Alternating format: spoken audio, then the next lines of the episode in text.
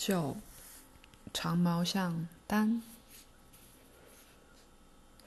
巨大的长毛象丹微微跛脚地走在后方，他的体格和力量与父亲不相上下。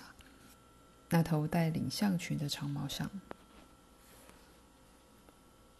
在他还小的时候，山上落下的石块砸伤了他的脚，村民便用绳子将木棍绑在他的脚上，以利骨头正确结合。丹大多时候只能躺在地上，不过在这段期间，他也和三岁的阿纳斯塔与他经常待在身边的小猫建立了一段感人的友谊。小阿纳斯塔时常探望躺在地上、脚上缠着绳子的长毛象，帮他带好吃的东西，温柔地与他聊天。他还把小猫放在躺地的长毛象背上，教会他赶走长毛象身上的昆虫和苍蝇。但最重要的是，他像大人教小孩般与他们讲话。他将小猫放在长毛象身上后，会站在他们面前，用小小的手指比向天空，同时仰望上方，说出“天空、云和太阳”这些词。接着跪在地上抚摸小草，轻轻地说：“绿色的小草和小花散发花香。”长毛象和小猫专心地观察小女孩的一举一动。经过几天反复的教导之后，惊人的事情发生了。当阿纳斯塔说出“天空和云”的时候，年幼的长毛象和小猫前后望望向天空；听到“小草”的时候，它们看着草地；听到“小花散发花香”。小猫突然跳到地上，闻起花的香味，就像小女孩先前做的一样。长毛象复原后，阿纳斯塔持续的指导她。这个小女孩喜欢把大人教她的每个新词意义告诉她的四脚好友。年幼的长毛象和小猫也喜欢这位善良小女孩对他们的关注，他们犹如好学生。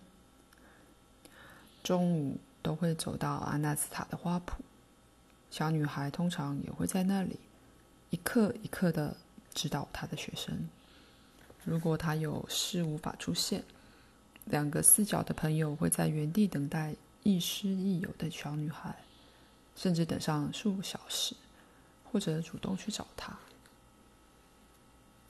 阿纳斯塔六岁时，同样长大的长毛象丹。在外表上几乎与成像无异，但他的行为明显与其他长毛象不同。阿纳斯塔的曾爷爷，同时也是大家长的伍德，比其他人早发现长毛象丹是能懂人类的语言。他的结论来自以下的事件：伍德某天坐在大树树荫下，用柳条编浆果篮。阿纳斯塔常找曾爷爷聊天，喜欢听他讲故事，跟着他做任何事。那天也在他的身旁。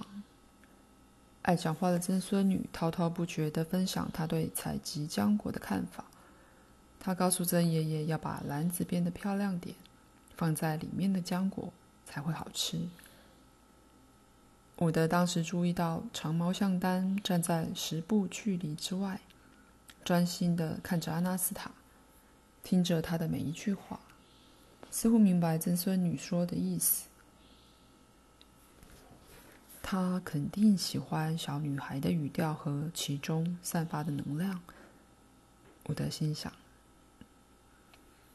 伍德发现水盆快没水了，没有办法浸泡编篮子用的树枝，于是请阿纳斯塔去最近的泉源取水回来。但一向听话且勤奋的曾孙女，却没有急着照伍德的话去做，只是转头望向长毛象，叙述地对他说：“丹去泉源取水回来，接着又若无其事，兴奋地聊起浆果和篮子。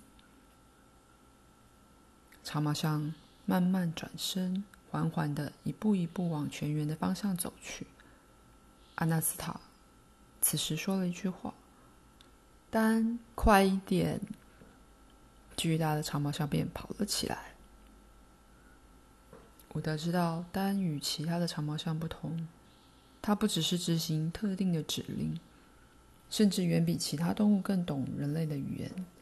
它了解字的意思，甚至明白整句话的意义。长毛象将少许的水吸入鼻子，依照小女孩的指示，注入放着树枝的水盆。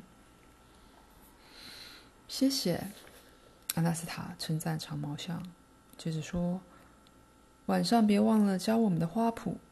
你现在可以回树林吃午餐了。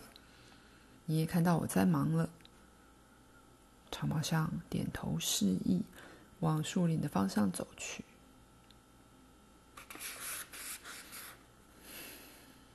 动物界帮助人类的极限在哪里？伍德心想。人类可以指引动物到什么程度呢？